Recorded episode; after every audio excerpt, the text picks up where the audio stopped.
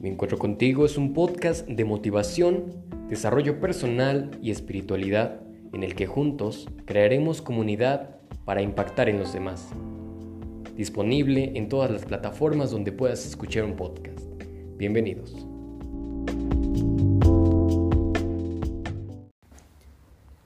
Amigos, amigas, amiques, bienvenidos a un nuevo episodio de mi encuentro contigo, ahora desde el 2021. Eh, los saludo con mucho gusto, estoy muy feliz de estar grabando de nuevo, de tener esta plática aquí contigo, ya sea si me estás escuchando en la mañana, en la tarde, en la noche, en el cafecito, mientras vas manejando, mientras estás lavando los trastes, te mando un, afectuoso abrazo de inicio de año. Eh, y pues agradeciéndote que me dejas reencontrarme contigo nuevamente este año. El último episodio lo, lo grabé y subí en noviembre. Y después, pues, digamos que no me sentía en las mejores condiciones como para grabar o seguir grabando más episodios, ¿no? Y no porque fuera a dejarlo, sino porque, como ya te lo he dicho, yo trato y quiero ser lo más eh, honesto posible y pues no voy a vender este good vibes eh, cuando no, ¿verdad? O sea, si te digo que estoy y que quiero conectar contigo de manera positiva es porque es eso, ¿no? Porque aunque se burlen de vibrar alto, de vibrar positivo, es porque quiero que vibremos en una sintonía de armonía, de amor, ¿no? Ya lo dijo eh, Walter Mercado, o lo decía, porque pues ya se murió hace dos años, eh, que te doy toda la paz y todo el amor que tengo, pero me quedo con un resto también para mí. Entonces, sin más, entremos al nuevo tema, a este año, que incluso eh, también creo que esto siempre lo digo en cada episodio, que desde el inicio yo quería tratar ese tema, porque es verdad, o sea, realmente... Eh, este era el tema que, mm, bueno, es de los temas que más me, eh, más tengo experiencia porque eh, a veces de, juego, de chiste, me gusta decir que tengo maestría en, corazones rotos, ¿no? Eh, desde el inicio yo quería hablar de un montón de cosas, de platicarte de cosas de, de emotividad, del amor, de... Este viaje maravilloso nos ha llevado por, eh, pues esos caminos, ¿no? Empezamos con la emoción, con las cosas de emprender, Luego ya seguimos con temas eh, más personales, te he contado anécdotas muy personales, eh, dimos por ahí un repaso a la espiritualidad, a nuestra relación con Dios, pero ahora quiero platicar contigo de mm, un tema que para mí ha significado mucho. Como ya te he dicho y como lo sabes, para mí los temas del amor, lo entrecomillo, de las relaciones, siempre me han hecho mucho ruido, ¿no? Desde mi visión siempre las he vivido de una manera muy particular. Obviamente como cada individuo vive la vida desde su circunstancia y desde su particularidad. Pero yo, desde que me acuerdo, tengo el corazón roto.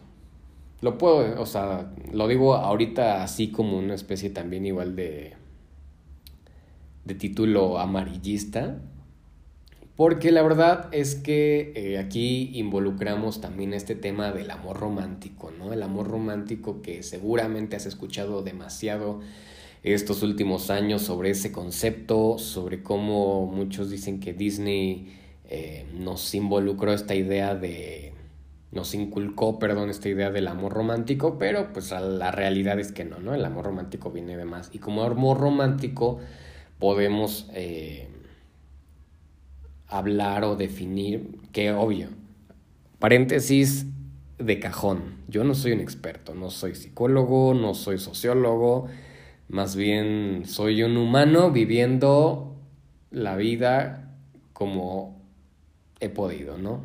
Entonces, pero me he encontrado con estos temas y, cuando descubrí lo del el tema del amor romántico, la concepción del amor romántico, viéndolo como este eh, figura en la que el amor todo lo puede, o nos dicen que el amor lo es todo, o que el amor en pareja es todo, y que hay que seguir ciertas reglas, y que eh, te decía de Disney porque nos plantean que hay una, una princesa en problemas y tiene que llegar un flamante príncipe en su caballo a rescatarla y después viven felices para siempre, ¿no? Eso es lo que por lo menos eh, creemos, pero como te digo, el amor romántico está desde mucho tiempo atrás. Te digo que yo, yo desde que recuerdo he tenido el corazón roto porque eh, parte de la cultura y como, como ya se ha tratado aquí, la sociedad nos dice o nos menciona que hay que eh, actuar de cierta manera, que hay que seguir ciertos pasos y que existen ciertas cosas, ¿no? Entonces, eh, la forma en la que yo fui aprendiendo del amor, pues fue como todos, a través de la cultura, de las canciones, de las películas, de los libros. Eh, y, y, tú sabes, ¿no? O sea, vivimos en una cultura en la que tenemos canciones que eh, hablan sobre cómo luchar por el amor y dar tu vida por el amor y que eh, estos hombres, es más, pues tan solo por las canciones antiguas que podemos considerar de nuestros papás o canciones de señora que pues en realidad son mis canciones, canciones de, de José José, de, de Rocío Durcal, de Lupita Valesio, ¿no? Por ejemplo, y, y, que, y que vemos al amor como un fin que tenemos que alcanzar a toda costa. Y cuando no se logra ese objetivo es cuando decimos que se nos rompió el corazón o, que nos rompieron el corazón, cuando muchas veces no es así, ¿no?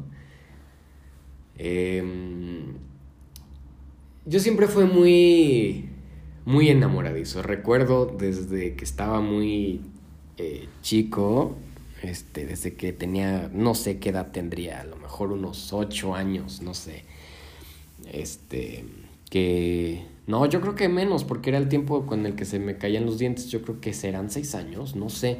Este, no sé a qué edad se le caen los dientes a los niños, no me acuerdo. El punto que recuerdo bien es que a mí se me cayó mi diente y eh, pues la, la, tradición es dejar tu diente en la almohada, bajo la almohada y el ratón de los dientes, el de los dientes, el ratón Pérez, como le llames, te da, te deja dinero, ¿no? Yo me acuerdo que con el dinero que me, dejó el ratón por un diente que se me cayó, eh, con eso le compré unos chocolates a una niña que me gustaba. Al final la, la historia no, no, pues era un niño, ni siquiera sé qué esperaba con eso o qué intención tenía. O sea, yo solo sabía que la niña me gustaba y que eh, había que demostrarle el amor con, eh, con chocolates, ¿no? Como en las películas, como en los cuentos. Em, y pues digamos que la concepción, esa concepción fue creciendo, esa idea fue, eh, digamos, aumentándose en el sentido de que, pues, por ejemplo, em, ya en el tiempo de, de, demostrar el afecto, ¿no? De las relaciones. Eh, leía estos libros que, de novelas románticas y que dicen, ¿no? Bueno, que hablan de que este hombre que va a, a luchar por la mujer que quiere y que no va a aceptar un no por respuesta. Y desde ahí es eh, como parte de la cultura va creando violencia con la justificación del amor, ¿no? Como parte del mandato de masculinidad que siempre, te digo, ha dicho que los hombres no pueden aceptar un no por respuesta. Porque entonces, si, si está este hombre que es, eh, es bueno, te demuestra su amor y y, se desvive por ti y, tú pues eh, le dices que no, entonces tú eres la mala, ¿no? Porque así nos lo han enseñado. Porque así nos han dicho que si alguien te demuestra, y, estoy diciendo demostrar ni siquiera en un sentido real, estoy hablando de la demostración como esta, este cortejo, ¿no? Incluso eh, aquí esta va a ser una mezcla de amor romántico y corazón roto, pero este es el preámbulo, ¿no? Como la, la cultura pop, la cultura popular nos enseña a querer de una forma tal vez equivocada eh, y sin duda muy violenta. Para ejemplo, esta canción de Alejandro Fernández de Mátalas, ¿no? O sea, según tiene tintes muy románticos que Mátalas con besos y dulzuras y no sé qué, algo, una cosa así. Pero qué violento es eso, o sea, hay que analizarlo y eso hasta el tema como dicen, el horno no está para bollos, ¿no? Vivimos en, un, en el, si no es que en los primeros países que son más peligrosos para vivir como mujer. Y luego hay canciones que te dicen eso, que esa es la forma de demostrar cariño, ¿no? O, como dicen, me pega, ¿cómo? Me, porque me, pega porque me quiere, o, o, no me... Eh, pégame pero no me dejes. Esa, esa frase era muy común en mí. O sea, yo, yo decir eso, ¿no? Y, y, rescato nuevamente la importancia de la terapia, porque yo le contaba eso a mi psicóloga, yo le decía, es que yo de broma le decía a, a, una chica que me gustaba, que le decía, pégame, pero no me dejes. Y pues la realidad es que, o sea, suena eh, exacerbado, podríamos decirlo, pero realmente... Eh, te repito, es, no solo es violencia, sino es qué límites estás dejando, qué límites estás estableciendo. Entonces, ahora sí, respecto al tema sobre los corazones rotos, eso que escuchaste fue mi perro, o tal vez no lo escuchaste y ya estoy aquí balconeando. Pero bueno, después de ese estornudo de mi perro, eh, hablando del tema de los corazones rotos, te digo que yo tengo experiencia en corazones rotos, es porque yo siempre creía que me rompían el corazón. Pero la realidad es que no. Yo me rompía a mí mismo el corazón por intentar cumplir expectativas que tenía de otras personas, cuando esas personas nunca eh, pusieron esas expectativas. Yo fui quien puso la vara tan alta, yo fui quien en su momento tal vez me engañé o, me dije es que va a cambiar, es que ella es así porque me quiere. Y seguramente muchas y muchos eh, hemos pasado por situaciones así, ¿no? Lo he dicho en otras ocasiones, o sea, para eso hay que ser directos, para eso hay que, hay que hablar, este, pues con con la verdad. Pero nosotros también tenemos que entender ciertas cosas, o sea, también hay que entender que eh, a veces esa ruptura del corazón fue por no ver las señales que estaban claras, las señales que estaban ahí. Entonces, bueno, digamos que ya estamos ahí. Ya nos ilusionamos, ya nos fuimos como gorda en tobogán, ilusionándonos, enamorándonos.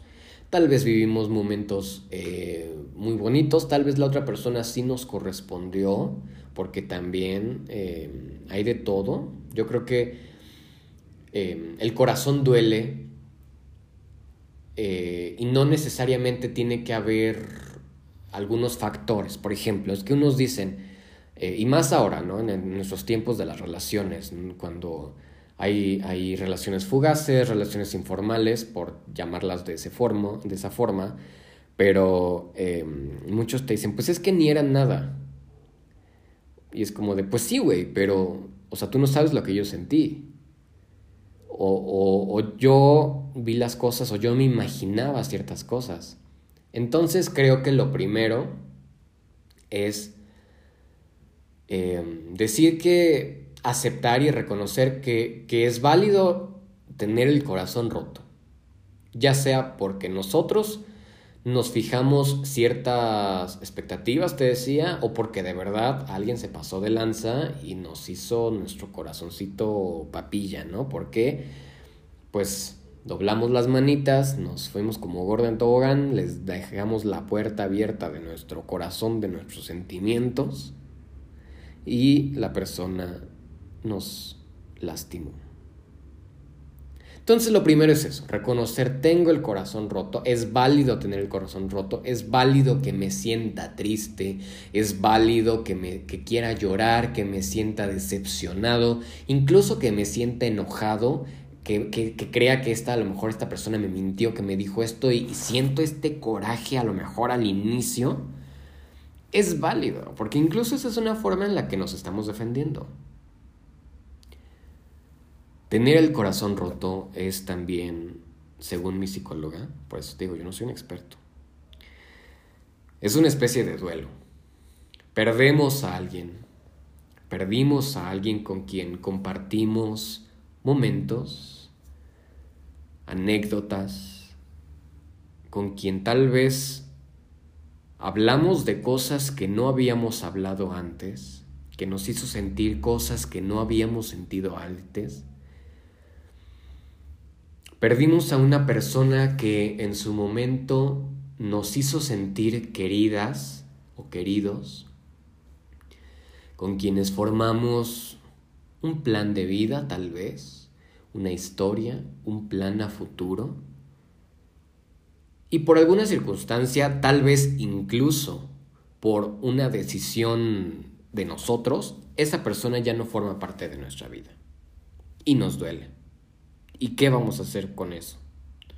Porque estaría muy fácil decir es que me estoy muriendo de amor. Y ojalá, o sea, cancelado, porque no, ojalá que no, pero que ojalá que en eso se resumiera, en que me muero de amor y ya se acabó. Pero no, corazón. La vida sigue tristemente. O felizmente. Acaba de, de estar de moda la película de Soul de, de Disney y Pixar que yo la vi, terminé hecho deshidratado de, de llorar, de que me encantó, que se me dije, quiero salir y respirar el aire y ver el azul del cielo y el verde de los árboles y escuchar este todo, ¿no? Y quiero sentir esa vida. Pero obviamente cuando nos rompen el corazón, cuando nos rompemos el corazón o cuando se nos va esa persona, pues no nos sentimos así. Lo último que queremos es, es ver esos momentos felices porque nosotros somos mártires, nos encanta ponerle limón a la herida y escuchar canciones que nos recordaban a esa persona, que nos duelen o que tal vez están diciendo lo que nosotros queremos decir. Y hay un momento en el que, ok, es válido, es válido apapacharnos, es válido decir, ok, papito, ok, mamita, nos rompieron el corazón, me rompí el corazón, pero ¿qué sigue? Hay que levantarse, ¿no? No recuerdo si decía María Félix que a un hombre se le llora dos días y al tercero sales con tu mejor vestido. Entonces algo así, o sea, hay que, hay que analizar, bueno, mucha gente, o muchas, en muchos lados, en libros, en otros podcasts, en, en todo vas a encontrar pasos, métodos para curar un corazón roto.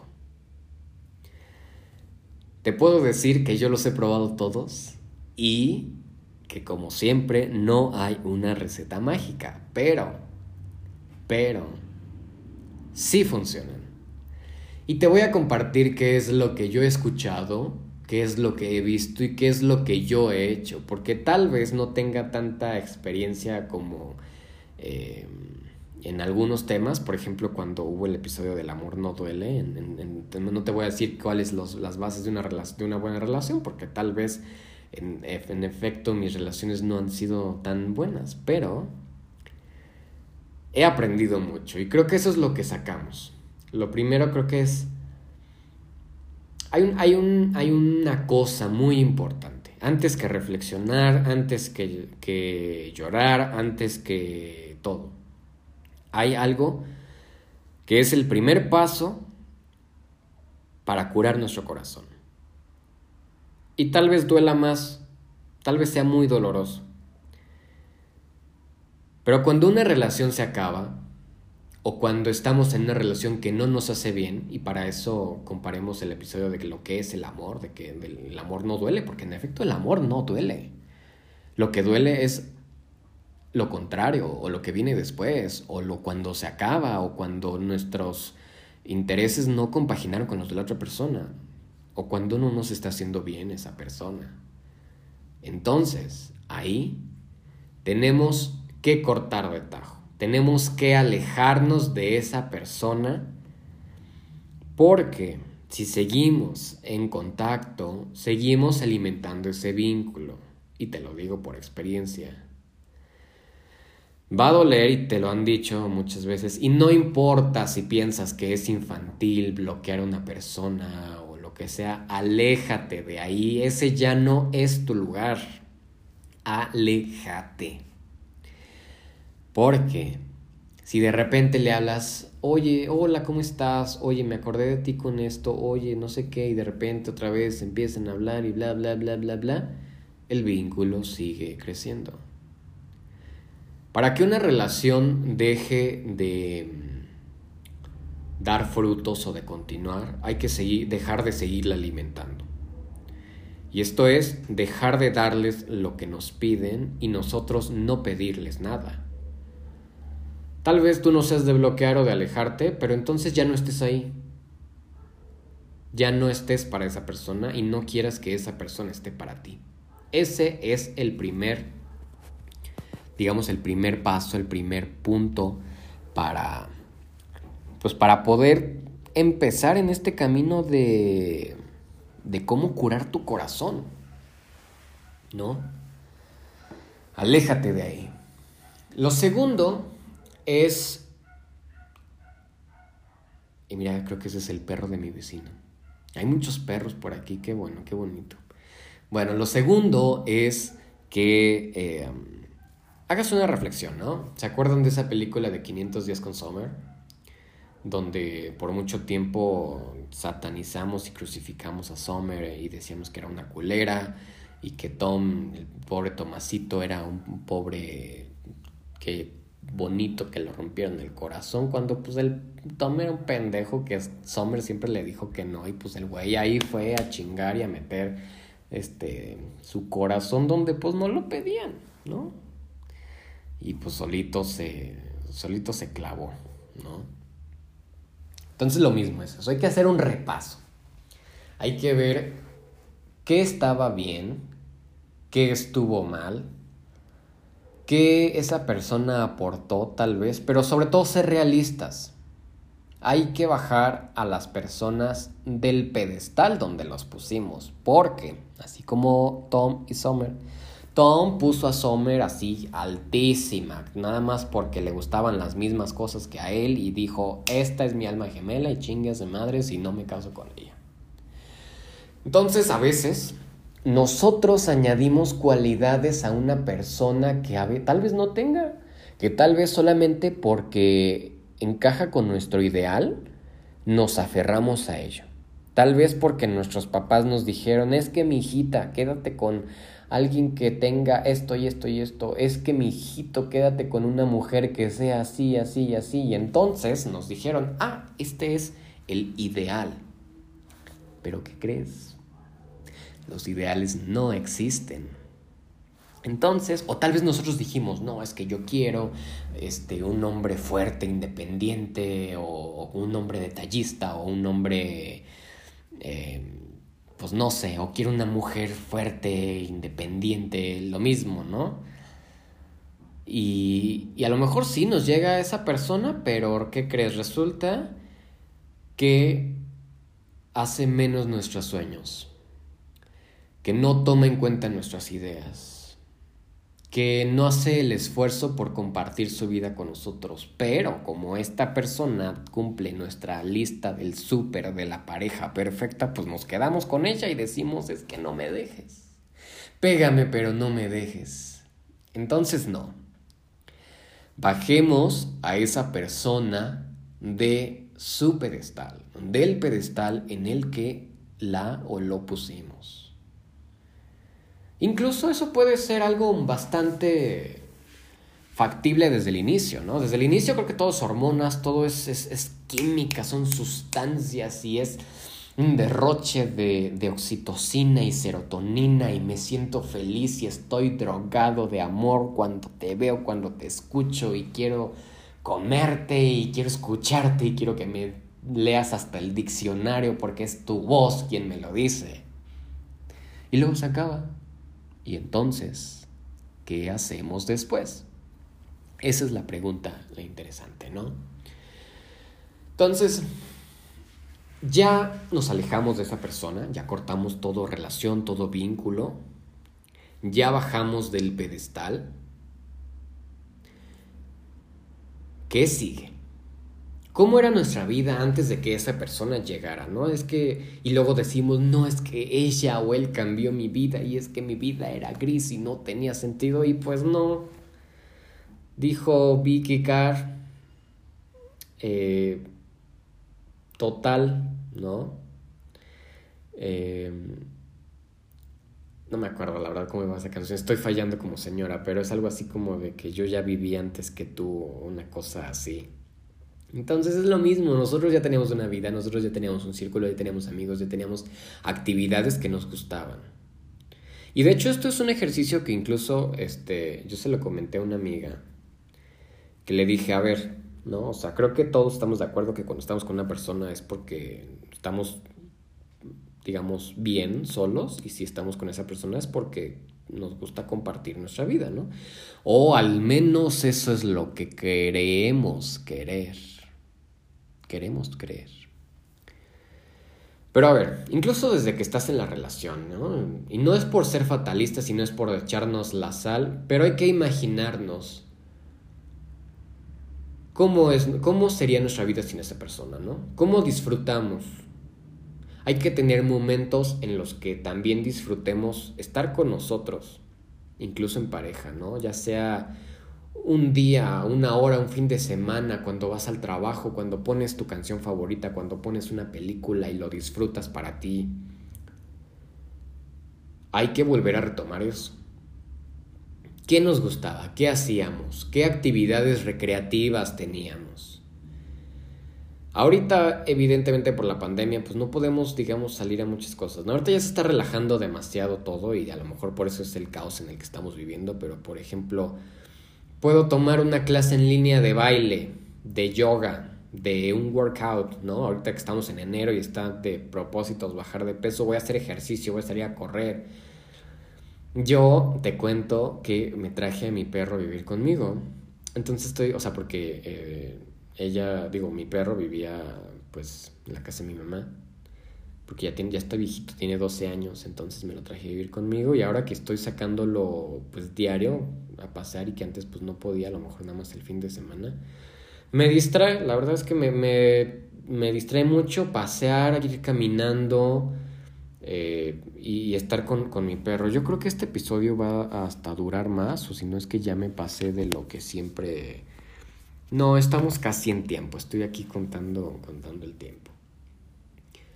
Tal vez hasta tenga una segunda parte de este episodio, no sé. Pero eh, le decía, hay que tener actividades recreativas, hay que redescubrir nuestros gustos, nuestras pasiones, qué dejamos de hacer por esta pareja, qué dejamos de escuchar, la música que dejamos de escuchar porque a él no le gustaba, porque a ella no le gustaba, las películas, las series que dejamos de ver, o hasta incluso las cosas que tuvimos que ver por ella o él ¿Y qué nos gusta a nosotros? ¿Qué queremos hacer con nosotros, no? Eso es muy importante. ¿Qué actividades recreativas vamos a tener para volver a encontrar nuestros gustos? A lo mejor ni siquiera sabíamos que nos encantaban los cursos de, la, de cocina y ahorita la pandemia nos hicimos unos maestros reposteros o disfrutamos hacer este dibujar mandalas, yo que sé, hay muchísimas cosas para hacer o leer o, escuchar podcast, guiño guiño. Eh, Pero lo importante es distraernos, es, es entender que ya teníamos una vida antes de esa pareja y que desde luego vamos a tener una vida después de esa pareja. Y así como llegó esa persona, tal vez llegue otra o tal vez no y está bien. Posiblemente tengamos uno, dos, tres más amores o posiblemente ya no tengamos ninguno y está bien. También tenemos que hacer cara a eso. ¿Saben? Enfrentar que es una posibilidad. Y digo, o sea, estamos súper jóvenes. Si tan solo hay personas de 50, 60 años que están volviendo a redescubrir personas, imagínense todos los, amores que nos quedan y también ser conscientes de eso, que posiblemente si encontremos a otra persona, tal vez también eso acabe. Pero la diferencia es que ya aprendimos algo. La diferencia es que ya entendimos, digamos, cómo funcionamos nosotros, cómo funcionamos en pareja, qué nos funciona a nosotros, qué límites estamos poniendo o no estamos poniendo y entonces qué tenemos que hacer. Porque parte de, de los límites, del respeto, es este amor hacia nosotros. Entonces, este episodio de media hora está llegando a su fin. Eh, los consejos que te doy o que te di son, primeramente, uno es cortar esa relación, ¿no? Ya no lo busques, ya no la busques, ya es que se me quedó tu suéter y te lo voy a dejar, no, nada. Ya borra su número, todo. Es necesario. al menos por un tiempo. Dos, Bájalo, bájala de su pedestal y del pedestal y no idealices. Vela como el ser humano que es, con los errores que cometió y con los errores que tú cometiste, porque tal vez tú le estabas viendo de una manera en la que esa persona no podía ser. Tal vez tú estabas poniendo demasiado peso en lo que tú querías que esa persona fuera. Entonces, bájala de ese pedestal, compadre. Vela, velo como el ser humano que es. Y tercero, encuentra o reencuentra las actividades que disfrutes contigo, las actividades recreativas que sean para ti, que te hagan decir, no mames, qué chingón es estar vivo, qué chido es la vida y yo, y no importa el tiempo que pase, porque esto no es lineal. La, el, el, sanar no es lineal. A lo mejor un día dices, sí, ya estoy al 100, ya me recuperé, ya te superé, y al día siguiente otra vez caes en la cama y estás llorando y te acuerdas de las fotos y de los hijos que querías tener, ¿no? Entonces, también hay, hay que ser compasivos, pero no demasiado con nosotros. Entonces, Así como, como yo me tardé en volver a grabar este episodio, tú tárdate el tiempo que creas necesario. No es una competencia, no hay reglas. O sea, te estoy dando consejos, ¿no? Sugerencias que a mí me han funcionado. Tal vez a ti no te funcionen, tal vez tú digas, pues no, yo no necesito dejarla cortar el vínculo. Pero pues a lo mejor sí bajarle a su pedestal. A lo mejor sí encontrar nuevas actividades. Tal vez voy a seguir pensando en qué más, porque te digo, yo tengo maestría en esto, o sea, de, en reponerme. Mi maestría es en levantarme y en reponerme de las situaciones que un día me hicieron llorar, no en tener el corazón roto. Tener el corazón roto es una eventualidad, pero la destreza es cómo te recuperas. Yo soy Brandurán, me encuentras en Instagram y en Twitter y te doy la bienvenida a este año en el que espero que compartamos muchas historias, que me escuches, que me mandes mensajes, que compartas esto si te agrada.